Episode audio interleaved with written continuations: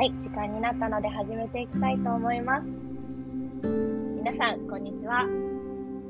ザコーチ。こんにちは。こんにちは。はい。えっ、と、ザコーチ代表の松浦ひとみと申します。ザコーチではひとみんと呼ばれているので、お気軽に呼んでいただけると嬉しいです。本日はツイッタースペースにお越しいただき、ありがとうございます。ザコーチでは、コーチングマインドを広げるをミッションに、オンラインコーチングスクールの運営や、コーチングプラットフォーム、法人向けのサービスなどを提供しております。今回は3月8日、国際女性デーに合わせて、ザ・コーチウーマンズ・ウィークという企画の一環で、素敵な女性ゲストをお招きしてお話しさせていただく音声配信をお届けしていきたいと思います。感想やご質問ありましたら、ぜひぜひ、ハッシュタグ、私が生きる物語のタグをつけて、ツイッター投稿いただけたらと思います。できる限り拾っていきたいと思っております。では、早速、本日のゲストをお招きしたいと思います。本日のゲストは、千葉香織さんです。よろしくお願いします。よろしくお願いします。開花の千葉香織です。はい、よろしくお願いします。あの、実は私ですね、千葉さんの伝え方トレーニングサービス、開花に通わせていただいておりまして、今日のいやー、そうなんです。いつもありがとうございます。いやこちらこそ、ちょっと今日のオープニングコールはですね、ちょっと開花で学んだことを活かしたいと思って、ちょっといつもよりあの力を込めてあの話してみました。はい。よければこ、れいいハッシュタグですね。私が生きる物語って。いやー私なんかでも、このハッシュタグ、あのーの話を、チームメンバーと話させていただいてた時に、あの、かやかさんのミッションステートメントの、すべての人生にスポットライトをっていうところにすごく、なんか、あのつながるなっていうところでちょっと千葉さんをお招きしたかったっていうところもあったので、ちょっとよければ、そうなんですよ。あの、最初、かやかさんと、あと千葉さんの自己紹介からお願いしてもいいですか？はい。よろしくお願いします。私はカエカという伝え方トレーニングサービスの代表をやっています。千葉香織と言います。名前は千葉なんですが、出身は北海道札幌市ということで、千葉には縁もゆかりもございません。そうなんですね。そうなんです。で、私たちが今行っているのは、まさにこう、伝え方。これを体系的に学習していくというサービスなんですね。これまでって話す力とか伝え方って上手い人は上手いみたいな世界だったと思うんですけれども今の時代ってやっぱり伝え方でいろんなこと変わるんで、まあ、そうも言ってられないと、そこで私たちは30分のパソコンに向けた試験を受けたら自分の話し方の数値力今どれぐらいの課題と強みがあるのかっていうのを出したりとか、じゃあそれに合わせた3ヶ月6ヶ月のトレーニングを行いますっていうことをやってます。うんいやありがとうございます。私はまさにその、あの、かいかさんの、かいかスコアですね、その伝え方の定量的なものを診断受けつつ、3ヶ月のトレーニングを終えて、あの、次の3ヶ月に 今、向かっているというところにいるので、すごい伝え方っていうところ、あの、私自身も、なんか、私にはできないなっていう思いから、あ、こうやったら、なんかいろんな人がそこに、あの伝える力っていうのを身につけるもの、身につけられるものなんだなっていう、なんか少し、なんですかね、自分に自信を持てるような、なんか3ヶ月を過ごさせてもらったなっていうふうに、あの学びの中から思ってます。本当にこうご参加いただく方ってひとみんさんのように経営者をされていらっしゃる方もいますし、あとは人事の方とか営業職の方海外からご参加されている方とかね。あとは総合選抜型って言って昔で言うと栄養入試を受験するために受けてる方とか、本当にねたくさんの方がいらっしゃる中でうん。ひとみさんお忙しいのにいつもたくさんご参加いただいて本当にありがとうございます。いえいえ、なんか、あの、本当に年齢層もね、あの、なんですかね、キャリアもバラバラな方々と一緒に学べるのも面白いなっていうのと、実は私、あの、一番最初にかえかさんと出会ったのは、なんか千葉さんと一緒に、あの、ミーティングさせていただいたところから始まりだったなっていう。そうなんですよね。最初本当にコーチングと伝え方トレーニングって絶対親和性あるよね。なんか一緒にやろうねってとこからでしたよいやね。、そう、ミーティングでなんか一緒にできるんじゃないかっていうところから話していたのに、私はなんかどんどん開花の、なんですかね、世界観に魅了されて、あの、いつの間にか、あの、一緒に授業を何か、アライアンスか何かできないかっていうところから、どちらかというと、受ける側に、あの、いつの間にかおりました。ええいやいや、私、次は私が受ける番ですね。さん。あぜひぜひ。でもなんか、あの、今日、あの、本当にテーマが、私が生きる物語っていうテーマなんですけど、なんか伝え方のところも、あの、もちろんですが、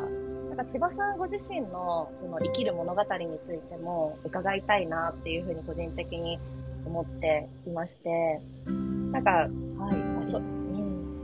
そう思ったのも、なんかこの、すべての人生にスポットライトをっていうミッションステートメント、あの、はるかさんのミッション、すごく、多分かい、なんか千葉さんがこれまで生きてきた道のりの中で、なんかいろんな、なんか原体験があってこの言葉が生まれてるのかなっていうふうに勝手に想像していたので、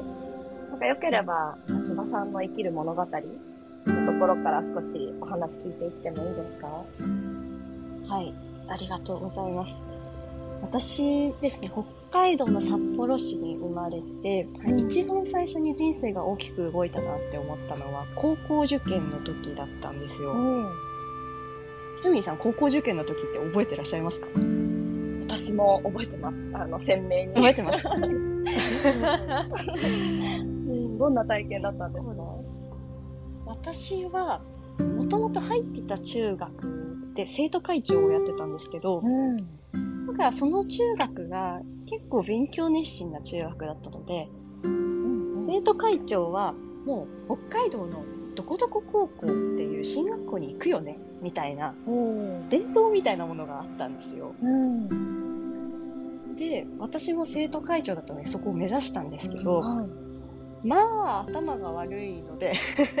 あの落ちちゃったんですねおう最終的に。うん、全然、今じゃ想像できない。いやいやいや。でもその時に、周りから結構いろんなことを言われたんですよ。例えば生徒会長なのに落ちてみたいな学校の伝統をこうしちゃってとかっていうふうなこととかうん。あと後輩に黒板に名前書かれたりとか、まあブログに私が落ちたこと書かれちゃったりとかみたいなうん。っていう高校受験だけなのに自分の周りにいろんな人に影響してしまってうん。自分の中でものすごく挫折だったんですよね。その時に、いやーなんか私、勉強、まあ、自分なりに頑張ってきたけど、うん。測られる教育って苦いな、きついな、みたいな気持ちがうん。芽生えたんですよ。うん。で、そのまま、もともと入る予定じゃなかった高校に入ったっていう流れがありました。うん。でそこで、うん。最初に入った高校の担任の先生がですね、みんな、みんな、弁論部っていうものがあるんだと。はい。弁論部人数が足りないから入ってほしいんだけど、え弁論やったら、早稲田か慶応に推薦で行ける可能性があるんだぞと。全国優勝したら。だから、勉強したくなくて、早稲田か慶応に行きたいやつは弁論部入れって言ったんですよ。えー、そこが出会いなんですね。面白い。そうなんです。うん。それで散々高校受験で苦い思いしてきた私は、え勉強しないで東京の私立大学に行ける可能性があるの？って思って、うん。弁論を始めたっていうような流れだったんですね。ーすごい。そんな、そんな流れだったんですね。そこでの出会いだったんですね。なのでめちゃめちゃ偶然でしたね。でも、そこでなんかべ弁論と出会って、まあ、いやーとはいえっていう人と、なんか千葉さんのように、そこからのめり込んだ人とって、なんか分かれるのかなとも思うんですけど、千葉さんはその、その、何にのめり込んでここまで。私はうん。単純に話すことっ弁論って7分間のスピーチを人前でする競技なので、話すことかっこいいなっていう気持ちにのめり込んだっていうのと、もう一つは悔しさみたいなものだったんですよね。っていうのも、なんかその弁論部って聞いたらひとみんさんどんなイメージ持ちます？いやー私実はですねアメリカで育っていてあそうなんですね。それでもう弁弁論的な授業のあり方にすごく苦い思い出があるので。そうですね。アメリカだとたくさんね発表する機会とか多いでしょうし。そうなんですよね。意見を戦わせるっていうこともすごく得意なカルチャーなのでそういう意味では私はすごくに、うん。苦手意識があうの、ん。一番最初に出てきますね。そういう意味だとアメリカとはちょっと違う考え方で、うん日本の場合だと人前で話すとかそういうことやってるのってちょっとかっこ悪いみたいなイメージが高高校だとあるんですよ。おおー、それはでもアメリカとは真逆かもしれないですね。うん、私実際に言われたのが、うん陰キャラの集まりって言われたことあります。へえ、そうなんだ。全然そのイメージが私になかったです。そう私も最初は全然思ってなかったんですけど、うんいざ部室開けてみると部員3人しかいなくってうん。で確かに他の部活に比べたらキラキラしてないし、外で発声練習とかするんですね。あいうえおいうえおはっていうんですけど、はいはい。そういうのとかやってるとやっぱ変な人だと思われて笑われたりするんですよ。へえ。流れとかを見ててあれ？人前で話すのってかっこいいのに周りはなんだか悪いことばっかり言ってくるな陰キャラとか地味だとか、悔しいみたいな気持ちになってうんそれも一つ原動力になってじゃあ私は弁論強くなるんだっていう風になってったんですよへね。え。悔しいっていうのが原動力として、なんか、生まれてたんですね。そうなんです私結構今起業してても、ん。悔しいとかうん。ちょっとした怒りとか、これはどうにかしないとみたいな気持ちが原動力のことが多いんですよ。へえ。面白い。ひとみんさんは、そういう原動力じゃないってね、この前ちょっと話してましたよね。いや、私もでも千葉さんとこの事前の打ち合わせで、あの、何が原動力、喜怒哀楽、喜怒哀楽ね、っていう話をされて、悔しさじゃないですけど、怒りに近いものとか悲しさに近いものはあるなって思いましたね。ひとみさんの場合はどういう気持ち、その悲しいとか怒りとかで、今の授業に結びついてるんですか？私の場合はちょっと話がちょっと取れちゃう感じですけど、なんかその、なんか過去のものもあれば、あの、ちょっとなんかこれ、これからのところに今は一番向かってる感じなんですけど、なんかちょっと子供が生まれて、その、これからの時代って、まあ、ブーカと言われる中で、なんか雲がかかったような、その先も見えないし、今もわからないっていう複雑性の中で生きていく、なんか恐れとか不安とか迷いってすごい蔓延してるなっていうふうに思っているんですけど、なんか、私はなんかその、悔しさとか言言っておきながらちょっと違う話になっちゃうんですけど、なんか、いえいえ。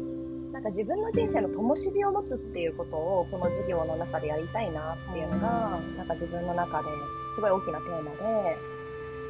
なんかその子供自分が死んで子供に最後なんてメッセージを残すかなって考えた時に、これちょっとさっきの怒りの話につながるんですけど、強くなれっていうメッセージを伝えないなって思ったんですよ。私が死んで子供を残す時に。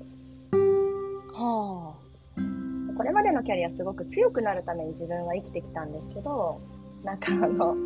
強くなれじゃなくて、なんかただ幸せに自分らしく生き生きと生きてほしいなっていう、なんか自分の人生の灯火を持つみたいなことを、まあ息子に多分伝えるだろうなって思った時に、ちょっと話戻っていきますけど、なんかその自分の人生の中ですごくなんか強くなるためとか、なんかちょっと頑張るとか成長するためっていうところをすごく求められ続けた。なんかさっきの,、あの千葉さんの話でいくと、一つの指標で測られるっていうところにつながる気もするんですけど、そこの教育に違和感がある。なんかそういう違和感とか悲しさみたいなところが、まあ、原動力となりながら、なんか息子に何が残せるかなっていうところが自分のちょっと原動力になってるのかなって、ちょっと、あの、この前の問いをもらってから内省してました。なるほど。ともしびって言葉めちゃめちゃかっこいいですね。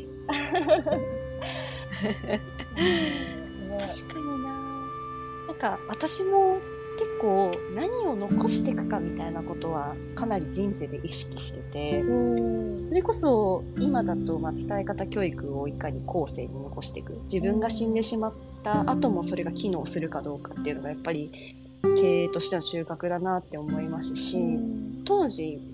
さっきの高校生のところに戻ってみると自分は別にバカにされてもいいんだけどでも弁論とか話すっていうこの価値あるものが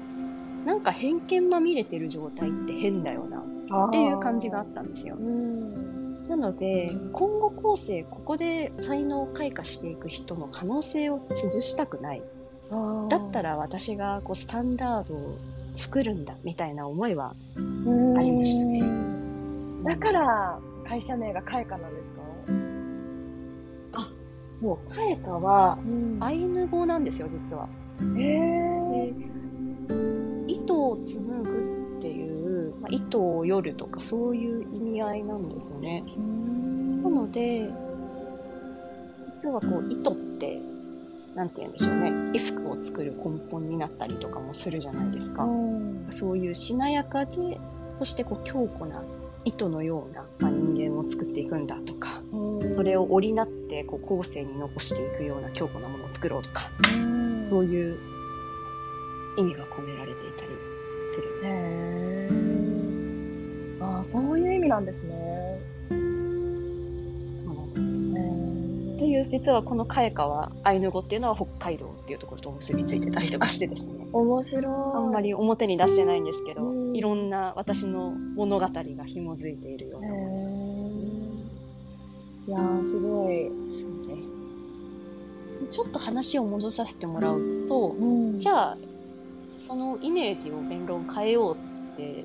頑張ったんですよね。うん。でも本当に高校生の時は授業中にですねみんなが問題解いてる時に先生に隠れながら文章を書いたりとか その文章をいかに暗記するかとかうん。どうやって大会の質問に結論ファーストで一問一答で答えていくんだろうみたいなことをずっと考えた人生で。うんでそれをずっと積み重ねて積み重ねて全国大会で結果的に3回優勝ですねで特に一番大きい賞は高校3年生の時に内閣総理大臣賞っていうのをもらったと。これが一つ自分の中で大きな経験になっていったっていうのはありましたうね。ん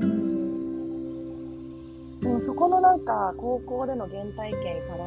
なんか開花設立までもなんかいろんな道のりがかかったのかなと思うんですけどそこからのなんですかね創業までのストーリーっていうところも聞いていってもいいですかね？もちろんです。でそうなるとやっぱり弁論っていうもので一つ成功体験があってなおかつやっぱりそうやって優勝すると周りからもすごいとか弁論ってかっこいいって言ってもらった自分はじゃあ日本の中で話し手のプロになってこの価値観を広げるって考えるんですね。そうすると何が選択肢で浮かぶかというとアナウンサーうんなんですよ。はいはい。うん、やっぱり話し方のプロって言ったらアナウンサーだなっていうふうにその時は考えたので、うんじゃあ大学入ってミスコンテスト出てうん BS の番組の出場権を得るためにオーディションを受けてうん芸能活動してとかうんそういう感じのことをいろいろ大学でやってました。うんでもここまで、本当に、あれですね、ね、えー聞くだけでも相当ストイックですよね、千葉さん。そうなんですよね。私本当に結構社員とも喋るんですけど、もう決めたものに積み上げるのがすごい好きなタイプなんですよ。なので当時だとアナウンサーになるって目標があったら、じゃあミスコンの優勝と BS のレギュラー何本取って、これぐらいの試験を受けたらこれぐらいヒットするだろうみたいなことを自分の中でなんとなく指標をつけてキャリアを形成していくっていう感じのタイプなんですよね。うん面白い。ただまあこれって必ずしもいいことだけではなくて、やっぱり自分の本当の強みを見つけられてなかったり、その元々置いてた目標が若干誤ってたりすると、ぐっと駆け落ち、崩れ落ちてしまうこともすごくあるような、自分のキャリアの積み上げ方だったなっていうふうに思ってるんですね。っていうのも、その後、結局いろいろミスコン優勝したりとか BS の番組とかやってできることやったけど、テレビ局で30社ぐらいですね、全部落ちたんですよね。なので、アナウンサーになれなくって、あれ？みたいな。こんなに15歳の頃から伝える力が大切だと思って頑張ってきたのに、プロになれなかったっていうのが、また人生の壁になってきましたね。は。すごい、でも、千葉さんは、なんか、一個一個の、なんか壁なんかその、明確に、このストイックにやりきるものを置くからこそ、なんか、明確にきちんと、なんだろう、そこを超え、超えたりとか、なんかそこをやりきるっていうところまでの道のりを歩まれて、次が見えてっていう、なんか山が一つ一つ、明確にある、なんか物語なんですね。うんうん。そうですね。なので、こうなんか数年スパンで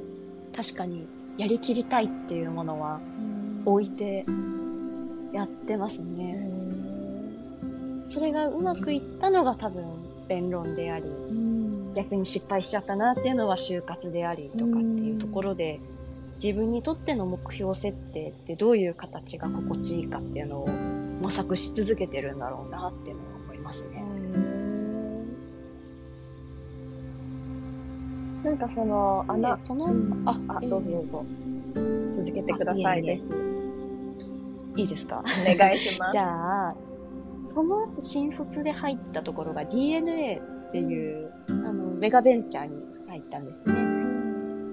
最初はエブリスタっていう小説投稿サイト、はいいわゆるインターネットで小説を書いてる方のプラットフォームのビジネス側の運営をしてます。うん。ただ、まあ、この仕事すごく魅力的で、いろんな物語に触れたり、自分も実際小説書いたりすることもあったんですけど、うん。一方でやっぱり、もともと目指してた伝え方で、どんどん花開いてる人たち、うん。アナウンサーの方で初めてテレビに出たっていう友人がたくさん増えてきたりするときに、うん。あれ、私がやりたかったこと本当にこれでいいんだっけ？っていうふうにはよく考えている一年でそこで、新卒1年目の終わりぐらいに、もう一旦全ての制約条件取っ払って本当に何やりたいこと何なんだろうなって、米田コーヒーに入ってずっと考えたんですね。うん。でその白紙に一番最初に書いた言葉が、スピーチ、プレゼンっていう言葉だったんですよ。本当に心から好きだったものが、それだった。じゃあ、もうやっぱり諦めてられない。じゃあ、なんとかアナウンサーになれなかったけど、新しいビジネスの形作れるかもしれないって言って、そこから今の事業の本当に種のようなものができ始めたっていう感じなんですよね。なんかこのスピーチとかプレゼン、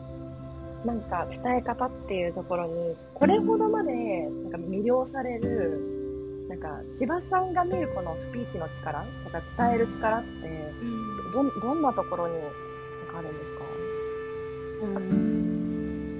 私はこう自分を受け止めてくれる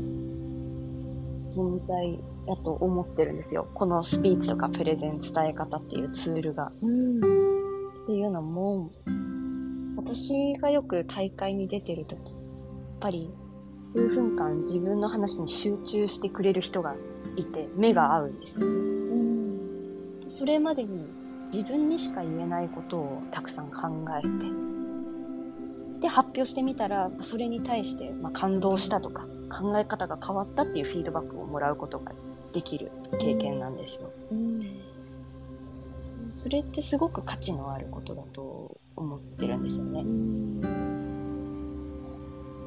ぱり人間って一人だけじゃ生きていけない中で、そういう、そもそも自分が他の人の人生をより良くできるには、どんな言葉が紡げるんだろうって考えられることとか、それを共有して誰かの人生が変わるっていうのは、ものすごい価値があることだと思ってるので、ずっと魅了され続けてるんだと思いますね。いやー。なんか今お話を聞いててこれすごくなんか伝え方の話と私が携わってるコーチングの授業のなんか共通点もそこにある感じがしてちょっと今聞聞いてたんですけどなんか、まあ、アウトプットのされ方は全然違えどその自分の内側にあるなんか熱とかなんか大切な思いっていうものとかメッセージみたいなものを、なんか伝えるっていう方を外に出していくもので、なんかコーチングっていうのはそこのなんか原原点となっているものに気気づいていくもの。でもいいずれにしても、なんかそれをなんか分かち合っていくとか、それをなんかう受け止め合っていくみたいなところに、なんかすごくつながりをなんか聞いてて感じたなって思いました。ぜひそのあたり、めちゃめちゃ聞きたいなって思ってたとこなんですけど、実はこのビジネスにおけるスピーチとかプレゼン伝え方でも、うん。自分のことを話すってめちゃめちゃ重要なんですよね。うんうん特に日本人は、うん重要な事項だけ話せばあいいよねとか、うん。業務報告だけして、それで伝わってるよねって思いやすいんですけど、うん。実際蓋を開けてみると、スタンフォード大学の論文ですかね。うん。事実を羅列して伝えるよりも、ストーリー、自分が何を感じたかとか、何を経験したかっていうのを伝えると、22倍記憶に残りやすいって言われているんですね。すごい。なので、そう、プレゼンとか、うんその授業の中での話をするときも、うん私は先日こんなことを経験して、こんな葛藤があったんだ。でも、誰々にこう言われてこんなこと気づいた。だから皆さんこうしようって言えた方がうん相手には伝わるっていうのが、まあいわゆるこう、なんでしょうね、パブリックスピーキングというか、うん話すっていう時によく使う方法なんですよ。コーチングだと、この自分のこととか自分をの物語ってどういう風に捉えてるんだろうっていうのはすごく気になってたんですよね。あーありがとうございます。なんかこの自分の物語っていうのをなんか今聞いてて思ったのがなんかちょっと2つ別の話になって質問にダイレクトに答えにならないかもしれないですけど思ったのがなんかその時時代性の話となんかこの今のストーリーの話内側にある感情を共有するっていうことの重要性ってすごくあるなっていう話をちょっとあの出したくなったなっていうのが一つとあと、まあ、二つ目は質問のダイレクトな話かなと思うんですがなんかコーチングでどう捉えてるかうん。っていくと、その、なんですかね、その、言葉になっていない、この感覚とか感情のところに、すごく焦点を当てる、なんか、手法だなっていうふうに私は捉えていて、うん。なんかそれが、その言葉にちょっとなる手前の部分を、少しずつ少しずつほどか、ほどいていくような、ああ。そうか、じゃあ自分ではまだ言葉にできてないだろうっていう前提のもと、深掘って深掘って、初めて言葉にしていくみたいな感覚に近しいんですかね。あ、そうですね。おっしゃる通りですね。うん。なんか、まあ、認知バイアスっていう言葉とかもあるかなと思うんですけど、なんか思考で考えて自分の中で正解だと思ってることも、すごくその自分の感覚とか感情とかをまあ研ぎ澄ませていったりとか、そこに素直に従っていくと、なんか実はそこに違和感が生まれたりする時ってあるかなと思うんですけど、なんかその感覚とか感情の中から出てくるこの違和感みたいなものから、なんか自分の、なんですかね、まあ、奥底にある感覚なんですかね、思いみたいなものを少しずつ少しずつ言葉にしていく。なんかそこのサポートを、まあ、コーチとかが伴走するっていうのが役割かな。っていうことは、本人は最初、嬉しいとか、うん楽しいって言ってても、深掘ってったら、実はこんな葛藤があって、みたいなのが出てきて、うん、その深掘ったその感情を大切にするっていう感じなんですかね。そうですね。なんかその深掘った感情から、その自分は改めて、その気づきから、改めて何がしたいのかっていう行動を、あの自分の中から、あの内発的にあの気づいていくっていうのが、なんかコーチングのプロセス？うんうんで私はなんか開花を受講して、この自分の中で内側にあるものを、なんか自分の中で、あ、こういうのあるなって気づけたものが、よりなんか外に出ていく、なんかサポートをしてもらったなっていう感覚があって、ん。なんかそれが一つ目にちょっとつながるんですけど、なんか今の時代って、なんかさっきさっき、さっき、あの、千葉さんおっしゃっていただいてた22倍ですかね。スタンフォード大学では自分のエピソード、感情を伝えると22倍のインパクトがあるっていう。なんかそれがすごい今の時代、重要性が増してるのかなっていうところを感じて、まあ授業をやりながらも感じてるんですけど、なんかそれって、なんか世の中の正解がなくなってる中で、なんか究極的には、その意志を持っている、自分の中の意志とか願いとか、なんかそこに、なんかその、まあそここそが求心力になっていくような世の中、せ正解が外にないからこそ、なんかそこが求心力になっていく世の中になってるのかなっていうところで、そういう意味では自分の内側に気づくことと、それを表現して分かち合うっていう、なんか両軸がすごく大切だなってちょっと改めて聞いてて思いました。めちゃめちゃ思いますね。やっぱり、両方必要だと思います。やっぱり、なんて言うんでしょうね。自分で認識できてないまま外に出しても意味がないし、一方で、内側でちゃんとそれを確立しないと、そもそも言葉にならないしっていうところで、結構そういう、なんでしょうね。外に出すプロセスの仕事っていうのは、ちょっと話を戻すと、その DNA のスピーチライターとかトレーニングっていうところのプロジェクトを立ち上げた時もやってたんですね。具体的には当時の社長さんのスピーチを書いた時もうん報告事項だけじゃなくてどうしてこの会社がこう立ち上がって今社長として何を考えているのかみたいなところをですねかなり細かく書かせてもらったりもしましたし。他にも新卒と南波智子さんがこう対談をするような企画っていうのを作らせてもらった時もちゃんと自分のストーリーとまあ、正直にこう思った。でも今はこういうものに葛藤して向き合って頑張ってるんです。結果こう出ました。みたいなところを話してもらったりすると。そういうところから共感もするし、人のエネルギーっていうのを感じるから、やっぱり人が集まってくるっていうところがすごくあると思っていて、DNA 時代は新卒採用部で人事しながら、そういう自分のスピーチライターとかトレーナーっていうプロジェクトを立ち上げて、部署難的にいろいろやっていったっていう背景がありました。で、そのタイミングぐらいですね、2019年に、じゃあもうこれは、このもう方向で間違いないし、本当にやりたいことだと。独立して、で自分のこの伝え方、教育っていうのを確立して、多くの人の可能性を生み出すような人になりたい事業にしたいと思って、独立をして、今、このサービスを運営しているっていう経緯に至りますね。なんかでも今話を聞いていて、このスピーチとかプレゼンって少しなんか、あの、強そうなイメージを持ってたんですけど、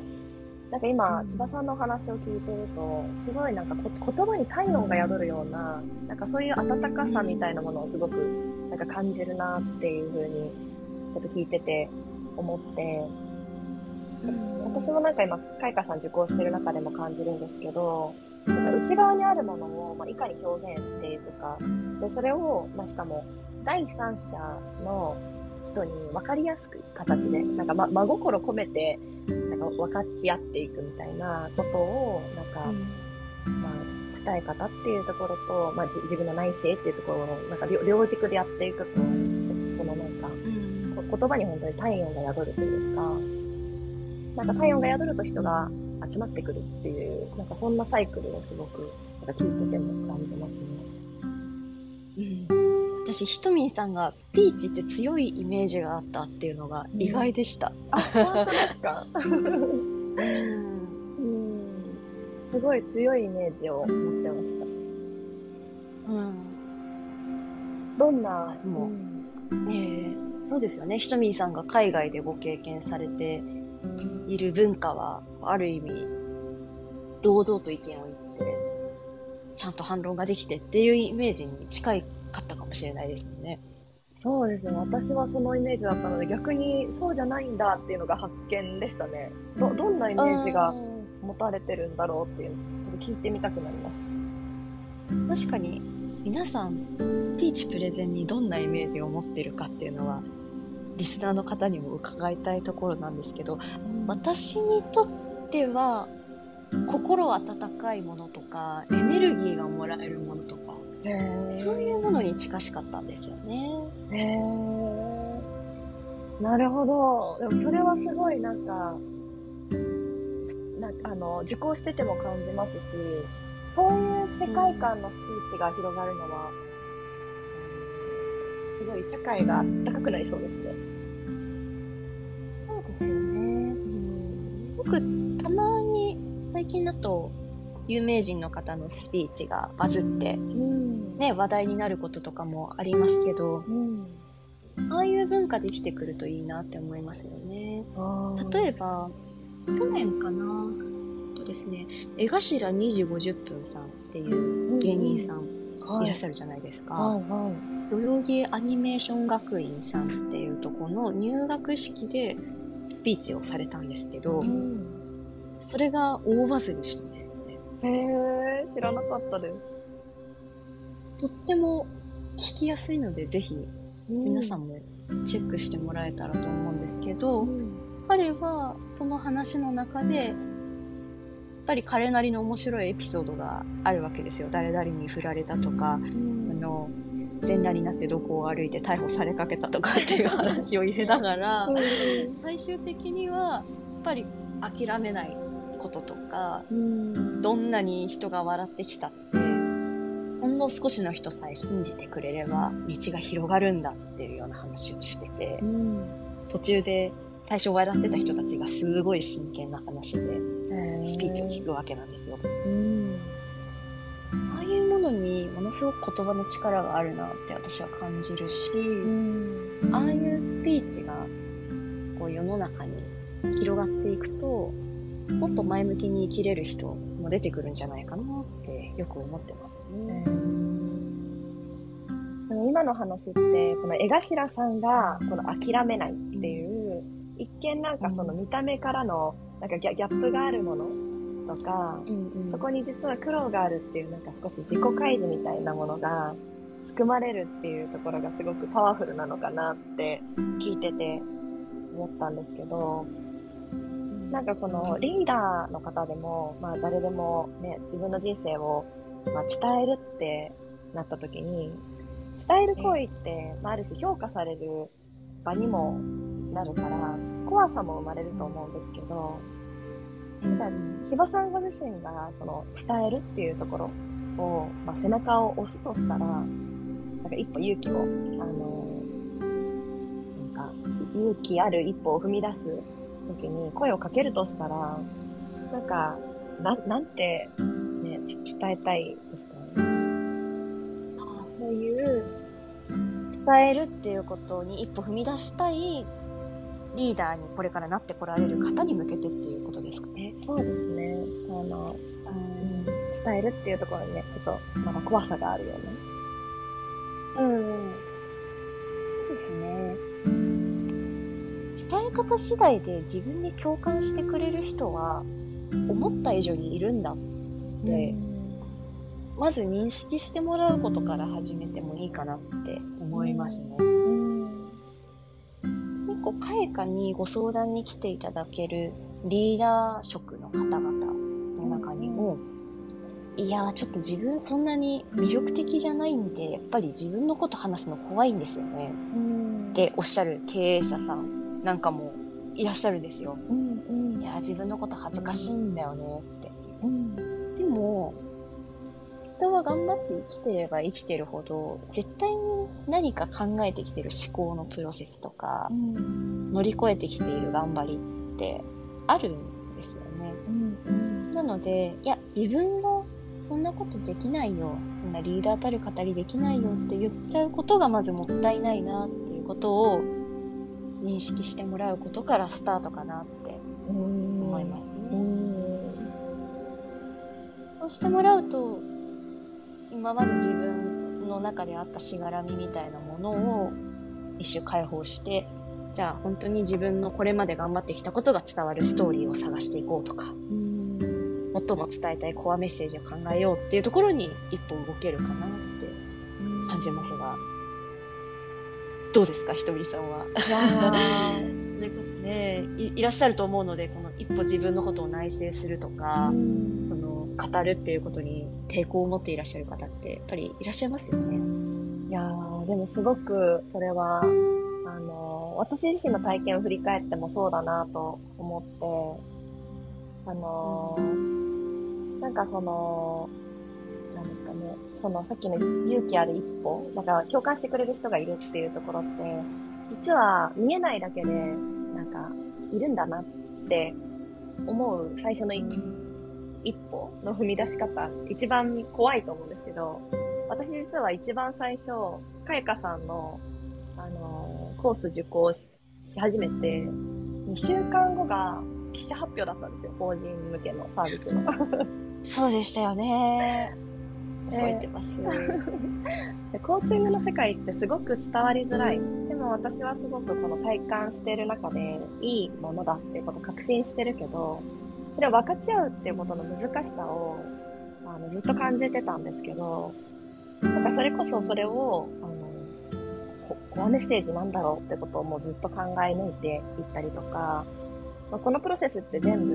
自分の本当に大切なものを削ぎ落としていくような時間だったんですけど、なんかその、削ぎ落としてから紡いだメッセージっていうのは、すごく、あの、あ、伝わるんだなっていう自信につながったのが、なんか、記者発表での、あの、なんですかね、スピーチと向き合った時間で、なんかこの、言葉にならない自分の違和感とか、モヤモヤみたいなものって、なかなか言葉にしきるのってすごく難しいんですけど、なんかそこをなんか真剣に向き合って削ぎ落として削ぎ落として言葉にしたときに、あ、そういうのいいねとか、そういう考え方あるんだねとか、それこそ私は一番大きかったのは社内のインパクトもあって、あ、そういうことが大切なんだって、なんかその時言葉にしたキーワードが未だに社内の中で残って、残り続けていたりするので、なんかそこの、なんですかね、こと、自分の内側にあるものを、なんなんですかね、ちゃんと太陽を浴びさせて芽が出るみたいな、なんかそういう経験をし続けると、より自分の内省も進むし、より自信も湧いて表現するっていう、なんか、そのなんか私はなんかすごくいい循環が生まれた体験だったなって、なんか、あれはすごく自信になりましたね。そうですね。振り返ってみると、その、記者会見、かなり早くからご準備されていらっしゃったのも印象的でしたし、さやかの専属でね、トレーナーで黒田さんっていう方が、ひとみさんの専属のトレーナーですなんですけど、本当に、に削ぎ落とす作業っていうのは、かなり一緒にやらせてもらったっていう記憶がありますいや、本当に、黒田さん本当にたくさんお世話になって、いや、でもなんかすごくスピーチも、まあ、コーチングもですけど、なんかこの伴走者がいるっていうのはすごくパワフルなんだなっていうのは、あの、自分自身もなんか体験として思って、やっぱり一人だとそこにこれでいいのかなって迷いが生まれたりすることも、なんか誰かから承認されたり、それいいですよって言葉が一言かけられるだけで、パッと目がさ、うん。目が出る瞬間が、なんかある。なんかそれはすごくなんか、うんあの、コーチングセッションで自分が体験してきたことと、その、スピーチを紡いでいくときの、なんか、黒田さんの伴奏っていうところで、なんかすごく、同じだけどちょっと違うパワフルさを感じられたなって思いましたね。いや、今の伴走者っていう言葉めちゃめちゃしっくりきますし、心に残りますね。うん。なんかこう今の時代って、いろんな自分の側面を持たないといけないのに、自分一人で自分を運用するのむずくないですか？いや、むずすぎますね。あの、結構無理ゲーレベル無理ゲーレベルですよで。ね。はい。本当にそう思うんですよ。例えば、ひとみんさんも私も、ここにお集まりの皆さんも、ツイッターアカウントとかを運用されてるじゃないですか。それはやっぱり不特定多数の人に見られるべき自分の発信であると思うし、うん一方で仕事の自分のポジションがあるし、ひとみんさんだとご家族の中でお子さんをお育てしながらとかっていう風にやる中で、やっうんぱり全部が全部自分の側面を管理できない気がするんですよね。そうですね。そう。っていう時にやっぱ伴走者っていう考え方って、これからの時代ものすごく重要なんじゃないかなと思っていて、ん。それがコーチ、コーチングのコーチでもあり、うん。スピーチトレーナーのトレーナーでもありっていうのは、今ひとみんさんの言葉をお借りして、ものすごくいい考え方をいただいた気がします。いやー、でもすごくなんか、不安な時代だからこそ、この伴走者が光を当てて、なんかその行くって、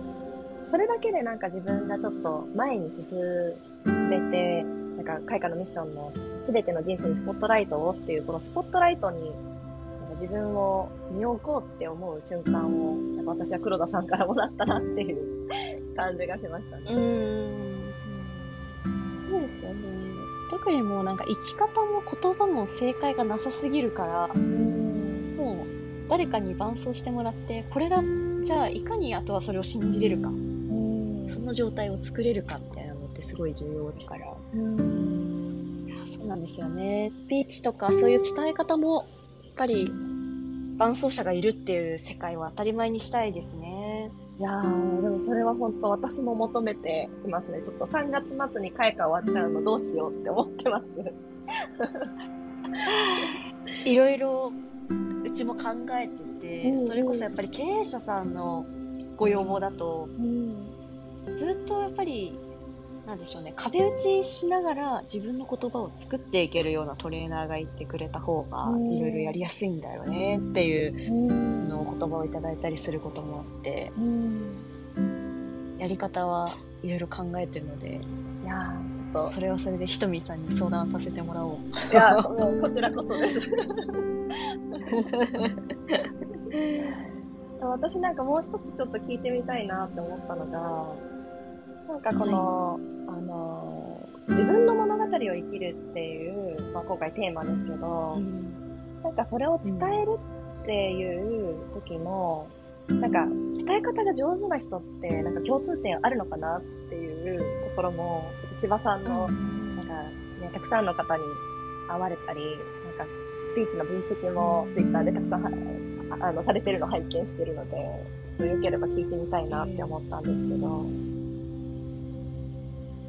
ですね。明確に言えるのは、うん。失敗談を語れる人は。自分を語るのがうまいなと思います。えー、面白い。そうなんですね。例えばなんですがう、ん。経営者さんだと、私はトヨタの豊田昭夫さんはやっぱりとっても話がうまいと思ってるんですね。うん。で彼は株主総会の中で結構自分の話するんですよ。へえ。コロナに入った時ぐらいの株主総会の中で、ん。私は正直異色の社長で最初はあまり私の方針についていこうと思う人もいなかった場面もあったし私は自分で泣き虫社長だと思ってるんですみたいなことを言うんですね。それをあんなに大きな企業の社長が言えてでも安心してくださいって言える人柄そこにやっぱり物語の魅力って詰まってくる。あ他には安倍晋三首相の追悼演説がうん昨年多かったと思うんですけど、ーあはい。の菅義偉前首相がうん安倍さんに追悼演説をした時の一場面で、うん当時のです、ね、外交関連の TPP はい。に関しての記述でもう菅さんとこう安倍さんの判断がそれぞれ違ったと。うん。で最終的には安倍さんが合ってましたよね。私はあの時に間違っていたっていうことを歴史が証明しています。あなたはみたいな感じで話していったりするんですよ。自分の決定、菅さんが自分の決定が良くなかったって日本全体に言えるって結構な重さだと思うんですよね。そうですね。そういうのを言えると、あ、本当に心の底から語ろうって思ってくれてるんだなって認識してもらえるっていうのが白い。なんか、このね、自分の物語が伝え方が上手な人っていう問いで、なんか一番最初に失敗って言葉が出てくると思わなかったので、すごい、本当ですうん面白いなって思うんですけど、なんかその失敗が語れるっていうのは、なんか今の理解だと、あの本当にほ本音でありのままで話してくれてるっていうのが、その人が語ってる意味を、かね、その、その人だから、その人の話だから聞きたいっていうところに、ちょっとつなげて、パワフルになってくるのかなって今聞いてて、思いましたね。ちょっとは、はなんですかね、は裸の状態じゃないですけど、ある種すごくありのままを見せてくれる。あほん本当の言葉だから、聞き入りたくなるっていうのがあるんですね。そうですね。もちろん、じゃあ、本当のね、家で、うん家族にしっかり話さないようなことを100%外で言えるかというと、そうではないと思いますけども、それでも裸になるぐらいの覚悟で、私はこんなことをこう信念を持ってやってるんだって語ってる人の方に人は集まるよなぁとつくづく思うんです。なるほあど。と自分自分がそれができているかっていうところを振り返ると。なかなかね。自分もこういう仕事をしながらはい。ちゃんとできてるかなって反省することもありますが、いやねこういう考え方は重要だと思うんですよね。うん。私も今自分に戻ってきます。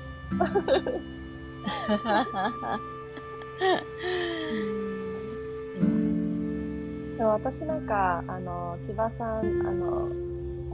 開花のトレーニング3ヶ月後に発表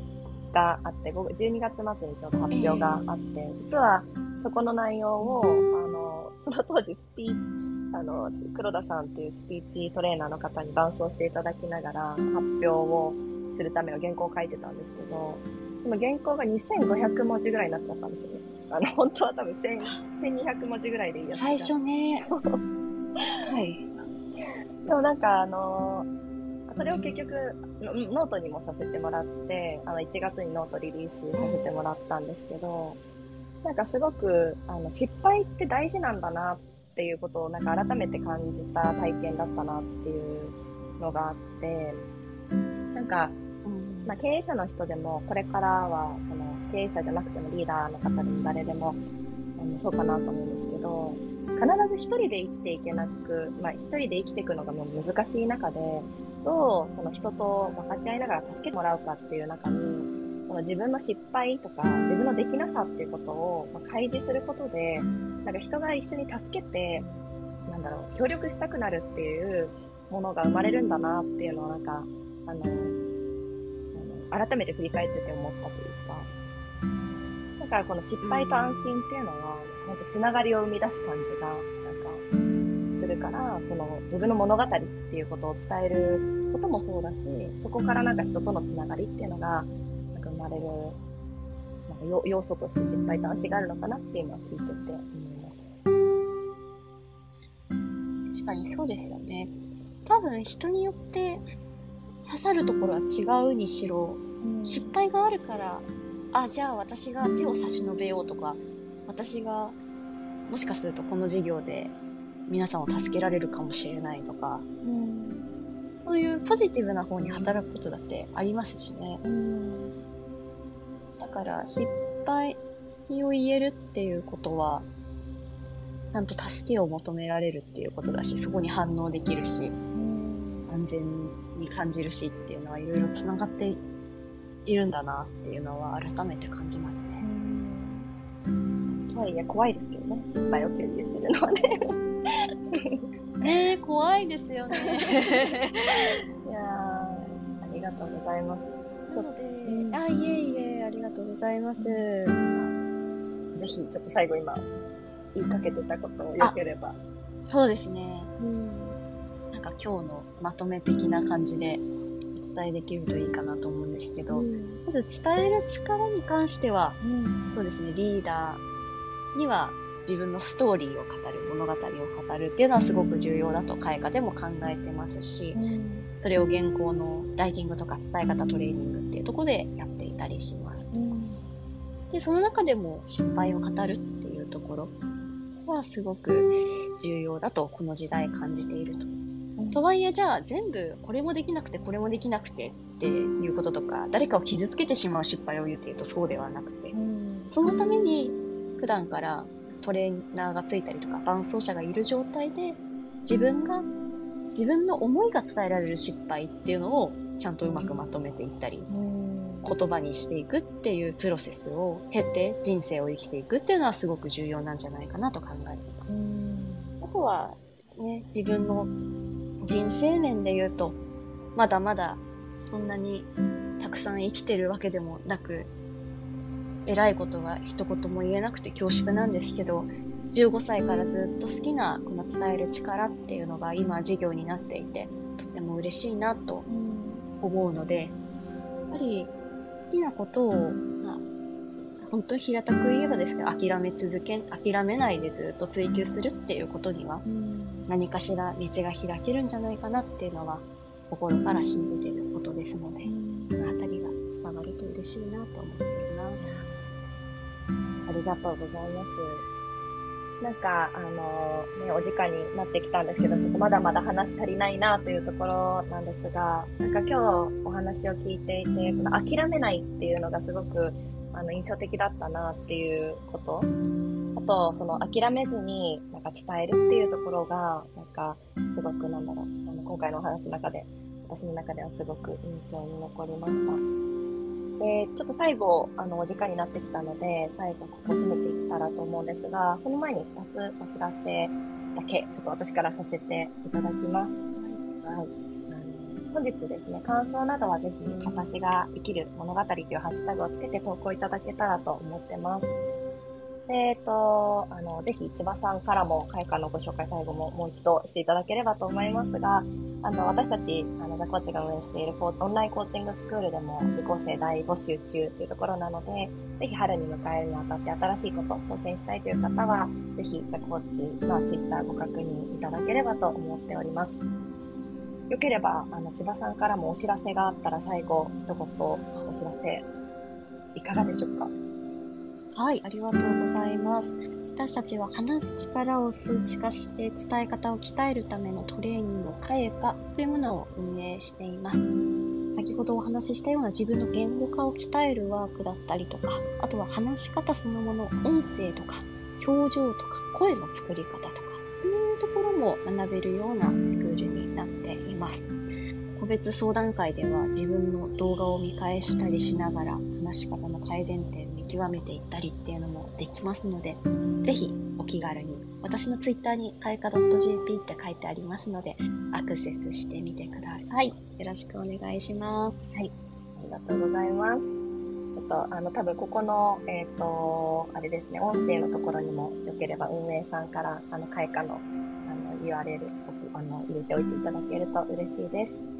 ということで、あの、お知らせは、はい、以上になります。あの、ランチの時間帯にですね、あの、視聴いただき、ありがとうございます。あの千葉さんも、あの、たくさんお話伺えて、とても楽しかったです。はい、ありがとうごこちらざいます。こそ楽しかったです。ありがとうございます。はい、ありがとうございます。では、失礼します。はい、失礼します。